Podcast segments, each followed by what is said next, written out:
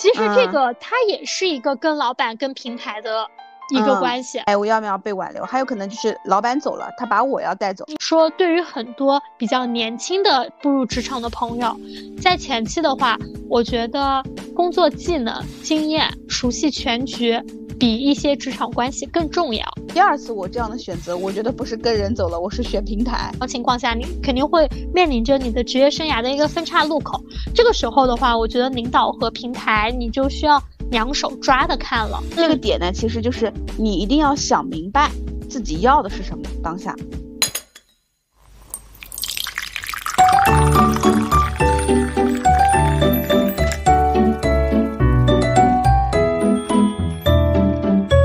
大家早上好，我是今天喝了两杯晨曦美式的贝尔。Hello，大家早上好，我是今天只喝了一杯自制拿铁的 Sarah。欢迎来到喝杯拿铁。今日美式又是到了一个周五的时间，然后 我们又在一段八卦之后开启了本期节目录制。对，这个感觉就是我们呃怎么说周五周末的这样一个常规操作。对，感觉我们回到了正常的生活。对，但是你下周可能又不太正常了，又没周末了。是的，对对对，这是我九月份唯一一个双休的周末，我非常珍惜，打算躺两天。好吧，不过这周天气还是挺热的。其实我本来还打算就是周日要不要去那个灵谷寺，说不是有桂花已经开了吗？是的，对吧？可以去看一看，你儿子他们要不要写什么游记之类的？哎呦，说到我儿子，就插播一个搞笑的事情，就是周三晚上接送他上课的时候嘛，然后他在车上的时候一路在那儿给我就是凡尔赛，怎么凡尔赛呢？我在那开车，然后接他去上课，他说：“哎，我说怎么了？哎，有点烦。我说烦什么？哎，今天就是那个暑假嘛，不是交了两篇作文嘛。”然后我有一篇作文被选上优秀作文了，我说那你这有什么好烦的？你在凡尔赛嘛？然后他说，嗯，哎，不是，写上了之后我就要把那个纸打印出来，我重新还要抄一遍，然后还要晚上再去塑封，也不知道能不能来得及，还要挂在班级的后面，唉，我都不想搭理他。然后过了一会儿，过了一会儿，他看我开车也不理他，然后又在那儿，哎，我说你爱什么？唉，没想到我还是第二个被老师叫到名字的，我顿时，你能理解一个狮子座的一个 傲娇？对你咋不多问两句呢？对啊，然后后来我就把这事儿告诉他爸，让他爸晚上回来多问两句。嗯，是的，得到了满足。是的，所以你说到这个，就是也挺有意思的。嗯，那咱们今天聊聊啥呢？嗯，今天聊的其实是我们。嗯，之前就想讲的一个 topic，对吧？对，是的。在职场上，到底是呃选对人脉，还是啊就跟对人，还是选对平台？对，是的，对吧？嗯。所以，嗯，这个话题我觉得就是还是蛮有的聊的。嗯，有的聊呢，是因为其实平常平常我们的工作当中，经常有人会这么问我们，对吧？是的。而且中国它其实本来就是一个人情社会。嗯。然后其实。在讲这个 topic 之前，就是有一个呃故事，正好跟大家分享一下。其实上周本来跟贝尔分享了嘛，就上周有一天晚上，就是我有一个呃也是认识了可能快十年的一个候选人，然后他本身也很资深了，在 HR 这个 function 上，对，然后也也是一个国内非常知名的一个集团公司的 HR 的一个某一个细分领域吧很强的一个公司的老大。然后完了之后，他给我打电话呢，原因呢是说。嗯，就是说他现在呢，因为他要跟着原来他们公司的那个总裁，然后要去一家新的公司。那新的公司呢，那个公司其实也很大，国内很大的公司投给专门给他老板投资的那个公司。嗯，然后其实之前我有一个南京有一个机会，我当时跟他聊了聊，问他看不看的。嗯，当时他其实有有去就是进行面试，然后最最后那一轮的话，他可能最后就是放弃了嘛，对吧？嗯，现在南京的公司也有平台啊，各方面。后来他也跟我讲到这个事儿，他说，呃，其实他现在呢，可能那天晚上给我打电话的时候，可能会考虑，就是说跟呃那个就是他原来那个老板去新的公司，因为原来那个老板呢，新的公司就是那个老板还是一把手嘛，对吧？就负责整个业务，就是整个公司的呃 CEO、总裁啊之类的，他就是帮他负责整个 HR 的这个工作，嗯，然后但是呢，他其实他现在所在的这个公司也在留他，对，然后现在的这个公司留他呢，就是老板其实也是，呃，怎么说呢，就是软硬兼施吧，就软的各种感情牌，对吧？硬的呢，类似于就是他说了一句话，呃，我觉得还蛮有意思的，当时跟我说，他说他老板跟他说。呃，对我平时是个非常 nice 的人啊，这个老板还是蛮有名的，百度什么的都能搜到。他说，嗯，但是老虎也是有牙齿的，但是我也是有牙齿的，我笑死了。我说你这是什么高端对话 体？就是就是就是我跟他讲，然后就是他老板不想让他跟着他那个原来老板过去嘛。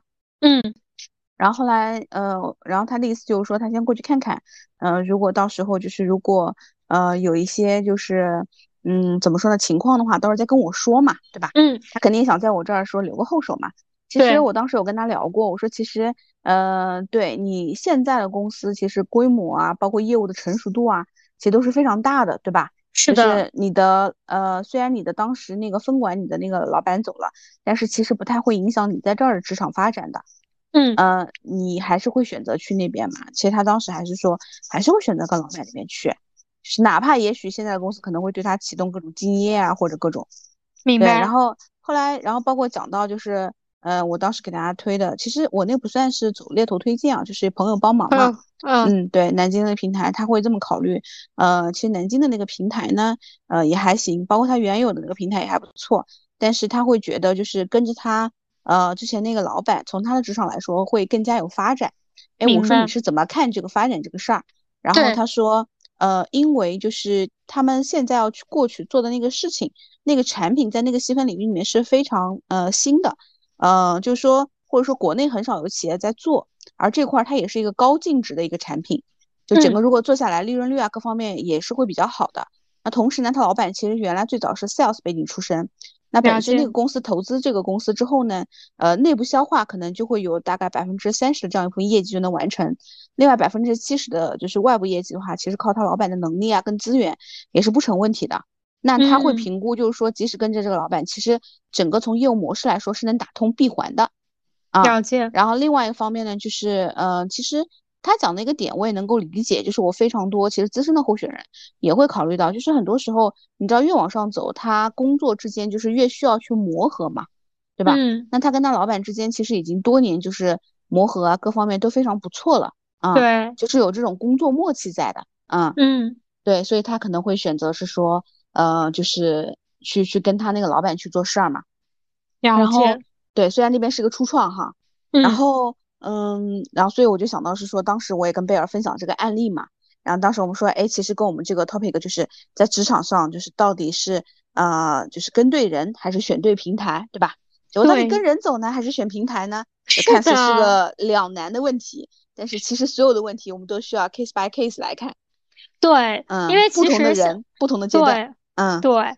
其实像在我们生活中啊，你都不要说像我们周围的朋友，就像我们平时在跟一些候选人沟通，我们到了一些 offer 的后期，或者说已经接受了 offer 到入职阶段，我们叫入职跟进的这个阶段，我们经常会遇到候选人被挽留，对，在纠结，在纠结，对吧？对，其实这个它也是一个跟老板跟平台的一个关系，对不对？对，因为挽留他的一定是他现在的直接领导。嗯，对，公司可能 HR 或者其他的会起到一些辅助作用，但一定是他直接领导想留他，那直接领导想留他，肯定是要打感情牌的，对，对吧？然后，那你的新 offer 的话，其实多多少少就是，比如说是你未来的一个平台了，对，不管是好平台、坏平台还是新平台，对，那这个多多少少都是领导和就是熟人和新平台之间的一个关系。对。然后，如果我把你在这个案例里面再加入一些，就像我们解数学题一样，如果这是一道正常的应用题，如果我们再加入一些元素更复杂的，就像呃去年前年就你知道，就是当时我们在做半导体行业的时候嘛，其实非常多的一个候选人，他面临到了一个情况，就是哎，他可能从华为中心他跳槽到了一些初创，然后呢，他会拉着他的同事一起，或者他是被他同事拉的，对吧？你懂的，对，就人多好干活嘛。对对对，就熟人嘛，大家我们经常会遇到，就是哎，我一个团队换一个一样的平，一样的平台，然后我再继续干这样子。对，所以那个时候我觉得候选人他会面临着这么几种选择，第一个就是，哎，我要不要被挽留？还有可能就是老板走了，他把我要带走。你带走，对，对吧？是的。然后这个时候可能又有，比如说以前隔壁部门的老大去了另外公司，又会再拉锯。对，是的，这个其实挺常见的。然后我我感觉我在初入职场的时候，我就遇到了这样一个选择题。嗯，我初入职场是我在实习的时候，我当时记得很清楚。呃，我应该是在那一年的九月份拿到了 offer，然后我可能九十月份拿到了 offer，秋招嘛。然后好像正式入职应该是在十一月份还是十二月份入职啊？然后我记得非常清楚，就是我寒假回家过完一个年回去，部门聚餐，部门聚餐当天，我当时的直接的 team leader 就说他要离职了啊啊，印象特别深刻。然后因为那还是一个。蛮正规的一个大外资企业，嗯，啊，就非常 top 的一个大外资企业。然后呢，当时 leader 离职的时候呢，你想，我这是我人生第一次遇到老板离职这样一个情况嘛？对，你克老板，多哎，还真是。然后就是多多少少就是还是会有点不知所措的，啊，因为我一直都跟着他嘛，我也没有其他 mentor 之类的。然后他他走了之后呢，反正就把我分管给了原来的部门里面的一个同事代管。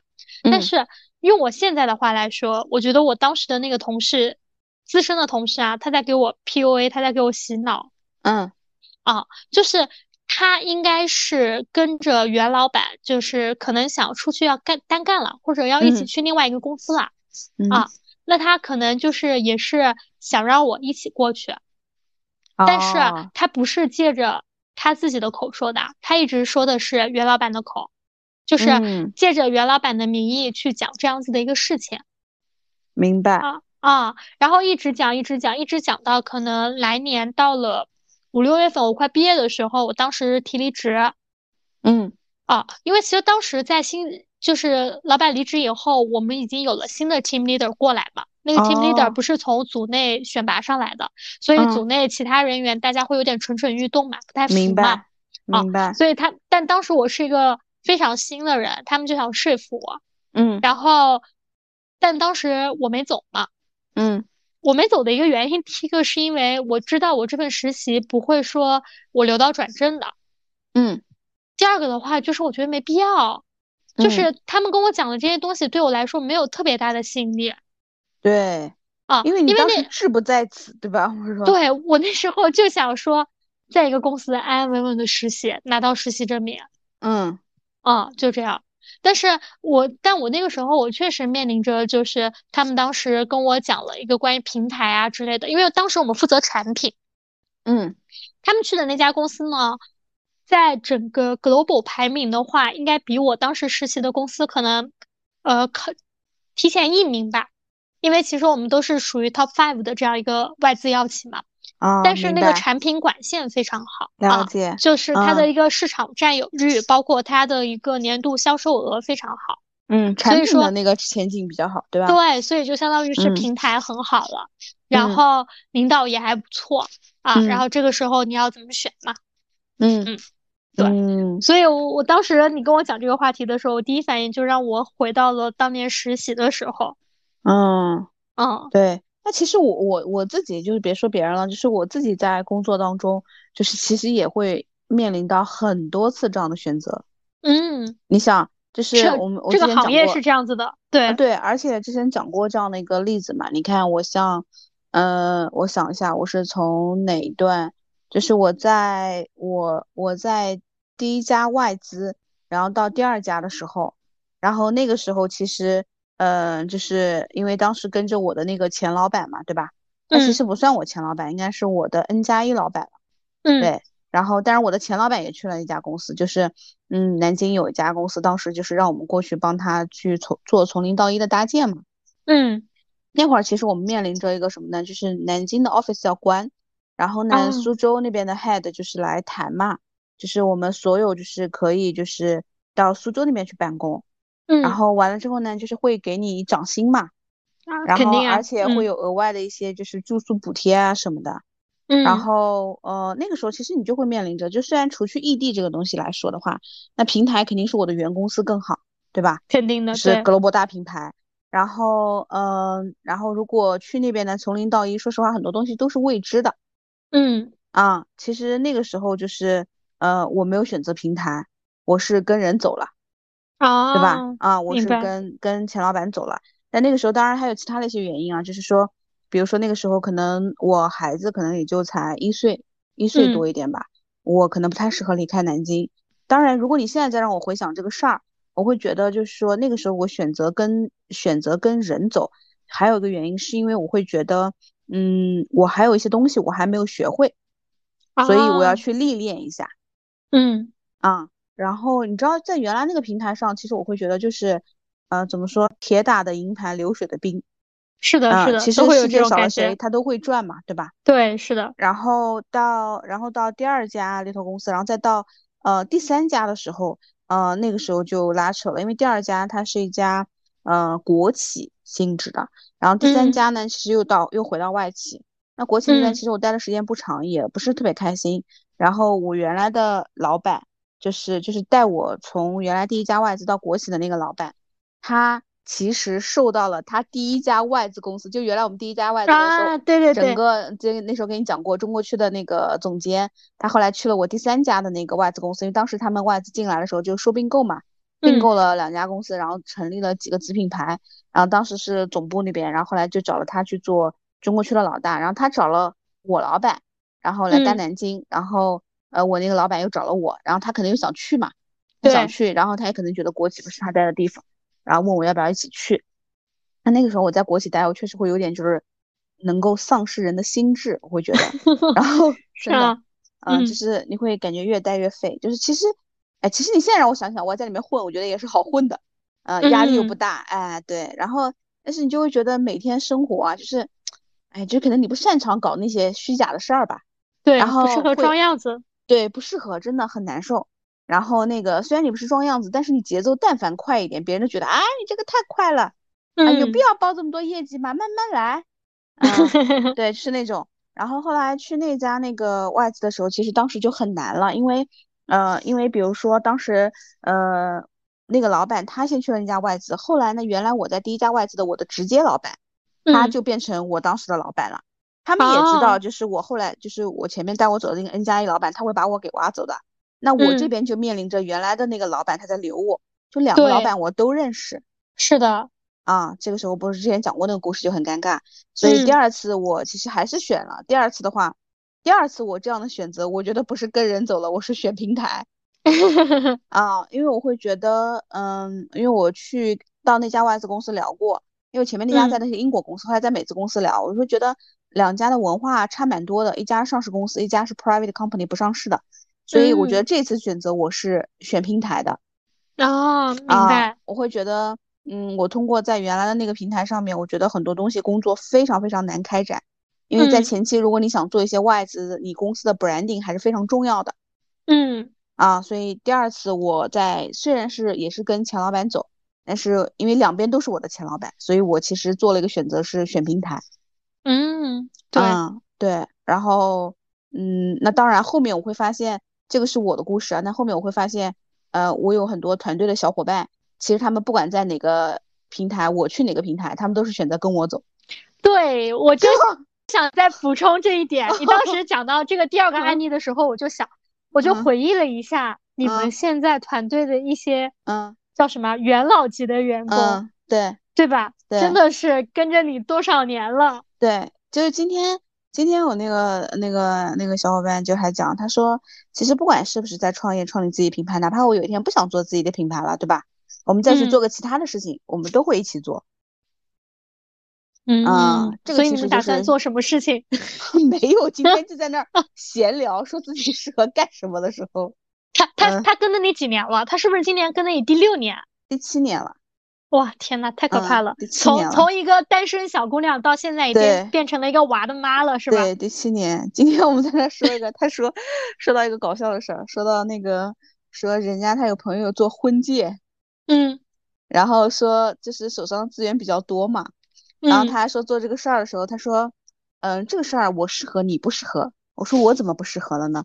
他说，我特别适合帮人看这个人合不合适。你像你这种只谈过一段恋爱的，你不适合帮人看。我说，对你适合做前端，我适合做后端。如果这两个人相处有矛盾啊，哎，我特别适合聊，你不发现吗？我说我聊这个我还是很厉害的。然后我说，如果人家有了矛盾以后结了婚有孩子的教育啊，我也可以啊，我可以从这边。他说，对对对对对，你陪伴的时间比较长。嗯，对对对对，对吧？是的，对。聊起来会发现，哎，我好像也自己也经历过这个，就是呃，选人跟平台的问题，对吧？跟跟对人还是选对平台？对，是的。所以我觉得其实，嗯，怎么说呢？我觉得不管是在我们的职业生涯发展阶段，还是说，呃，就是在每一个人他成长的这样一个阶段，我们都会遇到这样子的一个情况。嗯，对。其实你会发现，以前就是经常。我我我反正我不知道你当时感觉什么样，就是我经常会遇到候选人问我，就有一个点，他们就会问我，就是说，哎，我老板走了啊，嗯，然后以前我们其实处的还很不错啊，他也对我不错，也给了我很多，不管是工作上的帮助还是私底下的感情都还不错，那他去了，我要不要跟他去？嗯，啊，是的，然后我一般呢就会帮他捋，就说。那这是你单方面的想法，还是别人向你发出了邀请？邀请伸出了橄榄枝，是吧？对，就是有很多人他是其实是单方面的。对，我觉得单方面的，我遇到的候选人啊，他会其实是非常没有安全感的。是的。比如说以前他老板在的时候，他有很多事儿能够帮他挡了，嗯，对吧？然后他老板走了，他一下觉得孤零零的，哎，他会感觉就是就是哎，我要跟他一起走。对呀，是的，对吧？然后，然后我觉得这这是一种，然后还有一种呢，就是觉得，哎，好像我反正在这儿干的也不是很开心，对吧？然后我老板走了，我也走，那这样的话，反正我要跳槽，那跳槽的话，是不是也可以给我涨点薪啊，对吧？那跳槽它本身就是有风险的，如果我跟着老板走，我是不是可以降低这种风险啊？嗯，对吧？有很多人他会这么想，对，是的，对吧？然后还有人可能想的是说。呃，哎，老板走了，我也走，哎，这个能不能把这个事儿拿着跟公司谈一谈筹码？啊，真的，我觉得这几个候选人，对这几类候选人，其实我也都遇到过。嗯，然后我也遇到过，就是老板挽留，就是特别厉害的那种。呃，如果他要走的话，就是老板就是拎着东西，然后去他们家跟他们家吃饭啊什么的，做全家的工作。哇，天呐，这么走心吗？当时，但是那个候选人还是被我们给挖走了。是吧？嗯，就当时在在谈离职的时候还是蛮痛苦的。嗯，是的，我觉得对大家多多少少都会遇到这样子的一个抉择的一个情况。对，然后如果刚刚讲那个，你说，啊，然后我就想讲，我说其实我们距离第一次提到这个 topic 到我们今天晚上，我今天下午去 review 的话，其实中间间隔了还蛮久的。然后是，对吧？然后当时我记得，我当时我就跟你讲，我说啊。那我肯定是这样想的呀，然后你说，你看，你几个月前你就是这样想的，这就 是你第一反应。嗯，对。因为我后来在我们的那个备忘录里面发现，我几个月前我好像就写了，当时如果是我的话，或者我觉得也可能会说，作为像我这种，嗯，步入职场几年，但可能经验还不是很深的这样子的人的一些想法，嗯，就是我会觉得可能在我。或者像我这类人，我们在遇到这样子的一个情况下的话，在我刚步入职场的时候，就是，呃，不算职场萌新，嗯，但是也不算职场老鸟，这样子的一个状态，就是在对中间层，可能说在你目前工作大概职业发展期，呃，五到七年，大概五年上，对，五到七。年这样子的一个状态，就是你已经熟悉了整个呃职场的一个规则。但是呢，你还没有修炼成一个职场老人的这样一个状态啊。就这个阶段的话，你可以拼一下求发展，你也可以苟一下求安稳。啊，对，是这样一个状态。因为我我记得我当时看到这个话题的，我的第一想法，包括我自己的一个个人经历的话，也是，就是当我刚步入职场的时候，我是会看平台的。嗯，就可能在我刚步入职场的一到三年。这就像你刚才分享的你的一些工作经历，嗯，就是我可能在前期的话，或者说对于很多比较年轻的步入职场的朋友，在前期的话，我觉得工作技能、经验、熟悉全局比一些职场关系更重要。嗯，啊，当然这个是适用于普遍的大多数职业，我在后面我也会做一些特殊职业上的一些说明，就是呃，我觉得作为我们市场职场上吧，大部分的这样一个职业，一到三年是我们在精炼自己的技能，包括熟悉整个职场的一个运转流程的一个，嗯，怎么说呢，就是一个学习期。这个时候选定一个好的平台，也不一定说是一个大的平台，一个适合自己的平台是非常重要的。对，也许我。对，也许我们在这个平台上，就是我们会面临着我们的领导离职，甚至说，呃，带我一两个月的 mentor 他就走了，他跳槽去另一个公司，他想把我带过去，对吧？那我觉得在这个时候，我们是非常需要慎重思考的。对，因为这个时候其实我们能够被别人就是运用的价值很低。嗯，啊，我们要看一下别人给我给我抛出来这个橄榄枝，他是为了什么？是真的为了我好，还是说我们身上的价值是能够互利的？嗯，啊，我觉得这一点的话很重要。是的，啊，所以一到三点的话，就是我建议大家还是呃先选一个适合自己的平台，适合自己未来发展的这样一个平台。当然，就是呃我刚刚说到一些特殊的职业啊，比如说医生，比如说一些真的是沉迷于科研的这种。就是在研究所啊之类的去做科研的，呃，我之前看过张雪峰的一个段子，当然也不是段子，就一个视频。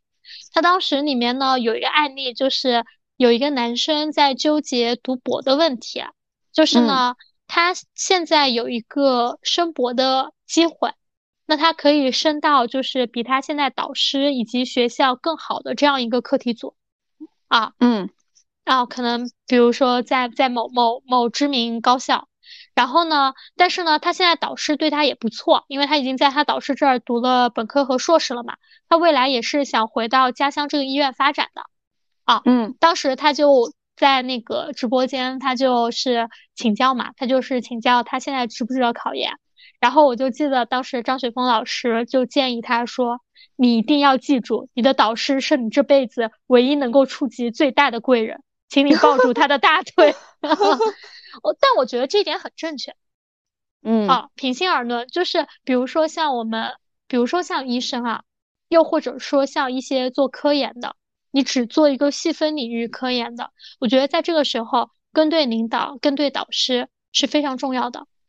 这个时候，对，因为一个愿意给你资源的这样子的一个领导，远比一个看起来很 fancy 的平台更重要。嗯。啊，这个哪怕就是你还没毕业，你刚步入职场，也是要跟对导师的。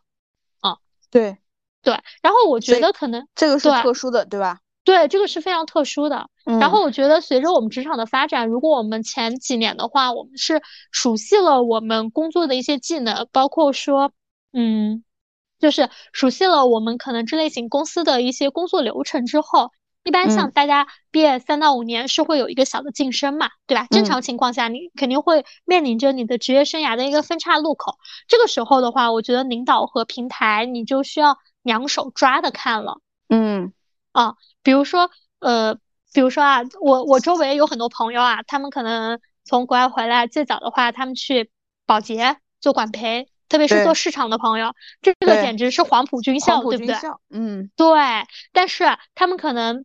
在保洁，比如说待了一到两年、三年左右，最多三年吧，他们就会出来去一个初创型的公司，或者说去国内的大厂。嗯，对，去实现降一点点的维度，对吧？对对对，就是呃，就是降一点点的维度，然后去实现，不管是薪资上的一个巨大跨越，还是说职位上的一个跨越上的，对对对对，是的。那我觉得其实这个时候是一个很好的一个转型机会。这个时候的话，并且其实你比如说啊，就像这种黄行业内的每个行业内都会有一些行业的黄埔军校，对吧？嗯。像我们从这些黄埔军校毕业之后，那其实我们之前的领导他们也可能在这样子一些我们可能跳出来的行业，对吧？那这个时候你再去，我觉得会更有利于自己的发展。是的。啊。或者说，这个时候我们再去考虑一些，比如说新兴的一些平台，很火的一些平台的话，我们也能够更站得住脚。嗯，对，有人帮你趟过了，对吧？对，有人帮你趟过了，对，嗯，并且，但我觉得在这个阶段的话，就是平台和领导是两手抓的，这个时候就面临着职业分叉路口。比如说很多岗位，它会面临着你是想做技术序列还是想做管理序列，嗯，啊，并且还会面临着有一些人，这个时候他会更横向拓展了，比如说很多的 PM 啊。之类的，基本上都是从一些一线轮完了之后，大家开始去做这样一些统筹管理的工作。这个时候的话，就是自己要想清楚自己未来的一个发展方向，然后去结合我们可能想去的一些平台，或者说未来一些前辈们趟过的路，然后去做一些选择。啊，对。然后我觉得，对，再到后期的话，就可能比如说像你刚刚提到的一些候选人朋友，或者比如说。你工作到快十年啊，这样子的一个路径，对吧？就包括啊，像我记得我们今天在前面的节目当中，我应该聊到今年就业的这样一个问题，就是说我朋友问我说，哎，今年要怎么找工作？我都跟他们讲 内推。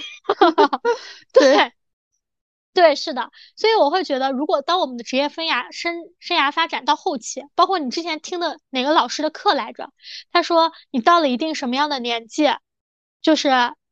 你就不能说通过一个招聘经理或者招聘人员给你打电话了，你记得吗？罗胖啊，对对对，他说了这个话，所以我觉得到了职业生涯的后期，你的简历不能落在 HR 的手里了。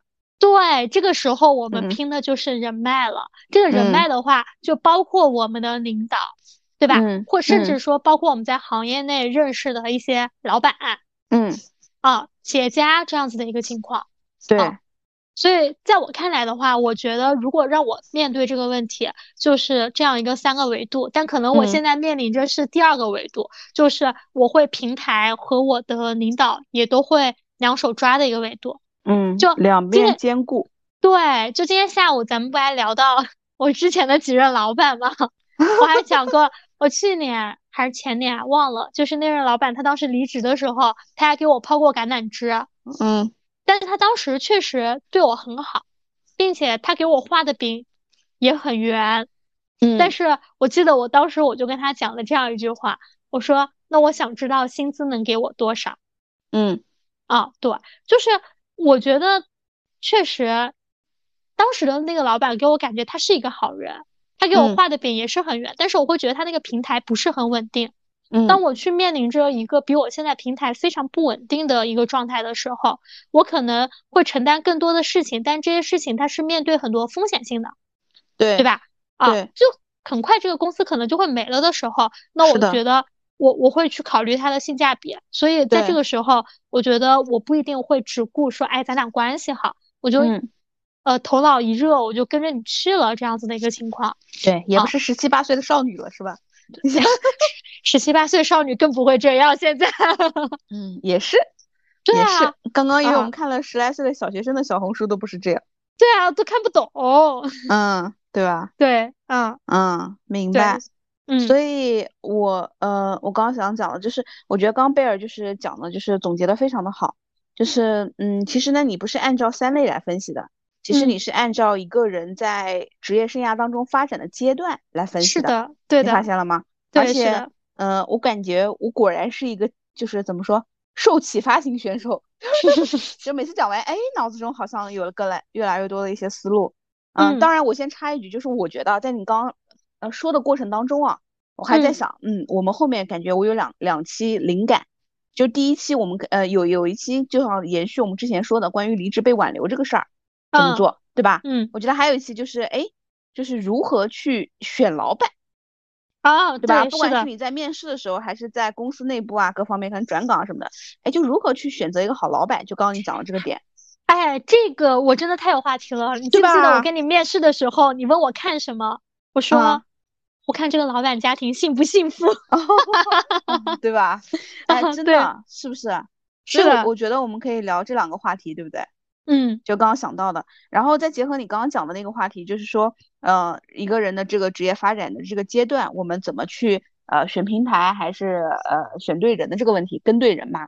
嗯。然后就是从初期啊选平台，然后慢慢慢慢往上走，然后两手都要抓，再慢慢慢慢，然后可以就是呃有资源跟对人就可以了，对吧？嗯。然后其实我在这个里面我有两个感触点，我觉得第一个是说，呃，你有没有发现就是。嗯，其实我们在这个过程当中啊，我觉得有一点非常重要。这个点呢，其实就是你一定要想明白自己要的是什么。当下，你发现了吗？是的，对吧？就不管是你刚刚讲了你的案例，呃，还是说那个就是我刚刚讲了我的那个案例，就是虽然两段，哎，我都是跟着那个老板走的，但是你会发现，第一段我确实是跟着人走的，第二段我是跟着平台走的。是的，所以其实就是外显的东西不重要，重要的是说。呃，你在这个过程当中，哎，我们在选跟对人啊，还是选平台呀？那其实就像刚刚贝尔讲那个例子也是一样，就是老板邀请你，你到底要不要去？因为那个东西风险很大，对吧？嗯，你得知道自己要什么，哎，那我就要开一个价格，是不是？所以就是不管任何时候，一定要明白自己当下最重要的想要的是什么。因为有些人他是求稳定的，对吧？有些人可能会觉得，哎，怎么说来着？什么搏一搏，单车变摩托，摩托，对，是的，对对对。就是呃每个人的抗风险能力啊，然后每个人当下的需求啊，哎，就像我前两天讲的，我们有个同事对吧？前同事在备婚阶段的对吧？他就不适合东啊，嗯，是的，对吧？所以每个人每个人的性格、你的风险偏好以及你当下的阶段，然后先要想明白，哎，到底是选平台还是选老板？然后我觉得这是我的第一个感受，就是自己要想明白。然后我觉得第二个感受，你有没有发现，就是在这个过程当中啊，就是刚刚你在描述的这个过程，我一边在听的时候，就像我以前经常讲的，就是。在职场的这个整个工作的过程当中，我们可能一边拿着是说我打一份工拿一个工资，对吧？那另外一条就是看不见的这个隐形的是我们的一条成长线，这个是什么呢？你会发现我们在做的每一件事情都是为了来打造我们在职场的一个自由选择权。是的，对吧？对，这个是你跟你刚刚讲的那个价值那个是有一定呼应的，就是你会发现，就是你越往上走，不能说越往，你越往后发展。其实你的价值越大，你就能够在职场上拥有更多的一个选择权。对，你你明白了对吧？就最早我们靠平台，其实到后面的话，我们是希望平台靠我们。就像你之前有讲过一个，嘿，你不给我理了，你这个平台我继续自己可以干。对，是的，就是就是这么一个感受。嗯嗯，是不是？所以这个是刚刚你讲完两点的时候，我我有一点就是呃两点那个感受想补充的。嗯。嗯，然后刚刚我们其实分享了关于自己的案例啊，自己的一些想法，对吧？然后还有一个，我觉得是我们前面在聊的，就是针对于现在当下当下这个环境来说，我们说现在经济不好的一个情况下，呃，我们可能建议是说，还是说选平台，嗯，对吧？是的，选择一些靠谱的平台，毕竟大树底下好成荫嘛。对你讲这个的话，我我要分享一个最近我朋友在找工作的案例。好呀。嗯。对，就是这个朋友呢，是属于我摸鱼搭子小群里面的。然后呢，他是我们每天都会在分享，就是彼此的这样子的一些进展。然后呢，他最近是经历了一个裁员。他其实过往经验的话，他都是在外资，他从毕业以后应该是都是在外资这样一个体系。那虽然经历了裁员呢，他的离职补偿其实是相对比较丰沃的。嗯，然后他现在就是。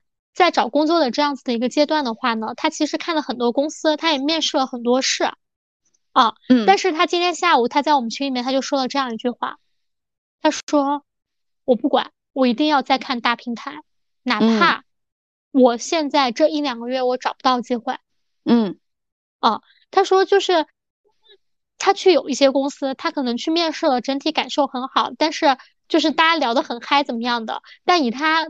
浅薄的工作经验回来分析一下，他觉得这个项目要黄。哦，明白。哦，就他会觉得，呃，大家就是太务虚的在给他去幻想未来了，让他感觉就是特别不真实，并且啊，因为他自己本来的话，他自己是做市场的，他也会看很多市场上的这样一些数据。嗯，虽然说很多外资企业或者说很多呃，就是公司它撤离中国。但是他会发现他们的一些，比如说运转啊之类的，还是比较良性的。嗯，相比而言，可能有一些我们一些小平台，它也是处于一个快速的一个增长阶段，但其实是一个假性的增长。嗯，不确定性会非常多，就是可能大家一门心思在做这个项目，但是这个项目如果明年一月份没做出来，整个项目组都黄。哦，但是对于一些大大公司来说的话，我即使说这个项目它现在在拖我的后腿，我想把这个项目组砍掉，就比如说咱们之前聊的那个领英中国撤离，对吧？嗯，领英撤出中国，虽然说我他们有这样子的一个项目计划，出现这个决定的时候也很突然，但是其实他们相对而言，汕尾的工作是做的比较妥善的。是的，哦，我觉得这个是大平台吗？对对，大平台相对于小平台而言，能够给到员工很足的一个安全感。嗯，啊，就是哪怕是在就是裁员这件事情上，所以在经历了。他其实上一份工作好像也是被裁的，所以在经历了两次裁员之后，他更坚定要选择大平台。对，因为这个东西感觉就是可能社会给你背书过了。对对，是的，对吧？嗯，即使说同样遇到同样的一个呃风险的话，它的这个安全的这个系数可能也会更高一些。对，是的，对吧？嗯嗯，就是我们这一期聊的关于是说，呃，你在职场上可能面临着一些岔路口的选择的时候。是到底是选对跟对人，还是选对平台的这个话题？是的，嗯，我觉得或多或少我们都会遇到过。如果你也是周围有一些比较奇葩的，比如说相关的选平台或者选领导的这样子的一些事件的话，也可以随时跟我们分享。因为我觉得这件事情真的是大千世界无奇不有。比如你刚刚跟我讲。带着礼物去说服说服全家这个事情，啊，对，我简直是惊呆了。对，对，是的，所以我们期待我们下次聊关于选老板和如何就是呃谈离职的问题，好吧？嗯，好呀，好呀，行，好，那今天的节目就到这啦。好的，好的，非常感谢大家的收听，咱们下期再见，拜拜。